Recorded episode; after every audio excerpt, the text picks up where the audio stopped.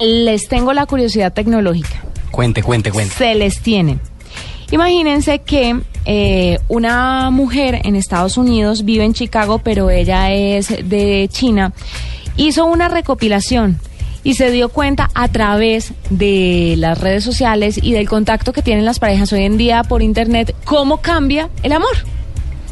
Sí. Muy interesante. A ver, eh, Es una joven científica que analizó la relación con su esposo a través de contactos virtuales. El resultado expone una cruda evolución de la vida de casados, por supuesto. Ella se llama Alice Shao, es científica de 27 años que, como les digo, vive en Chicago, en Estados Unidos. Y ella lo que hizo, lo que hizo fue reunir todos los mensajes de texto que se envió con su marido desde la cita número uno hasta hoy. El análisis de toda esta información dejó en evidencia una evolución sorprendente de la comunicación de la pareja. ¿mejoró o empeoró? ¿Usted qué cree? Empeoró. ¿Usted qué cree, Cuentero? Yo creo que, bueno, depende, cambia. No, no es que mejore o empeore, cambia. Va por ahí la Evoluciona, digamos. Pues Yo creo que involuciona. yo también creo. Bueno, una curiosidad que salta a la vista es comparar las palabras utilizadas por el esposo, que al principio, en el 2008, cuando empezaron a salir, eh, decía mucho hola, hola, Ajá. hola. Y hoy en día dice ¿Qué ok, ok, Ok. ok, ok.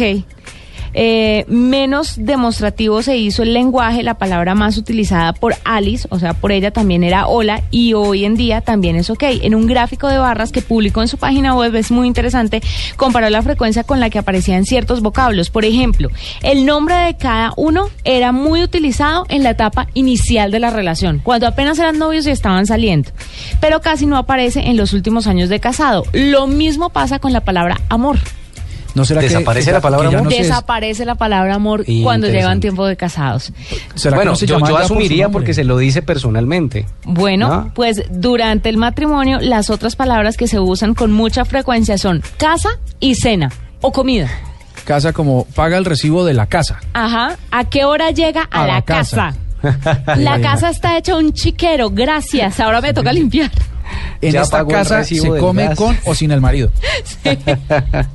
Pues Chao cuenta que gran parte de las diferencias se explican en, en algo muy sencillo. Cuando uno está de novio, uno no vive con él.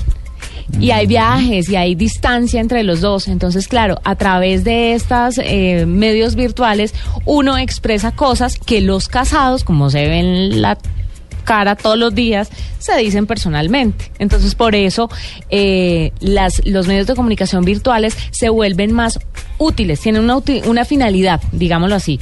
Necesito que paguemos el recibo de la casa, a qué hora llegas a la casa, qué vamos a comer hoy, eh, nos invitaron a tal parte. Ya es todo más de una comunicación concreta de te amo, me haces falta. Si lo emotivo no está. máximo. Claro, lo emotivo no está porque ella dice que lo emotivo se dice en la casa, pero es increíble Pues el ojalá. análisis que hace. Sí, en algunas Sí. ocasiones. Pero es muy chévere el análisis que hace, ¿no? De cómo cambia la conversación a través de medios virtuales de novios ahora. Y ahora ella está hablando de mensajes de texto, ¿no?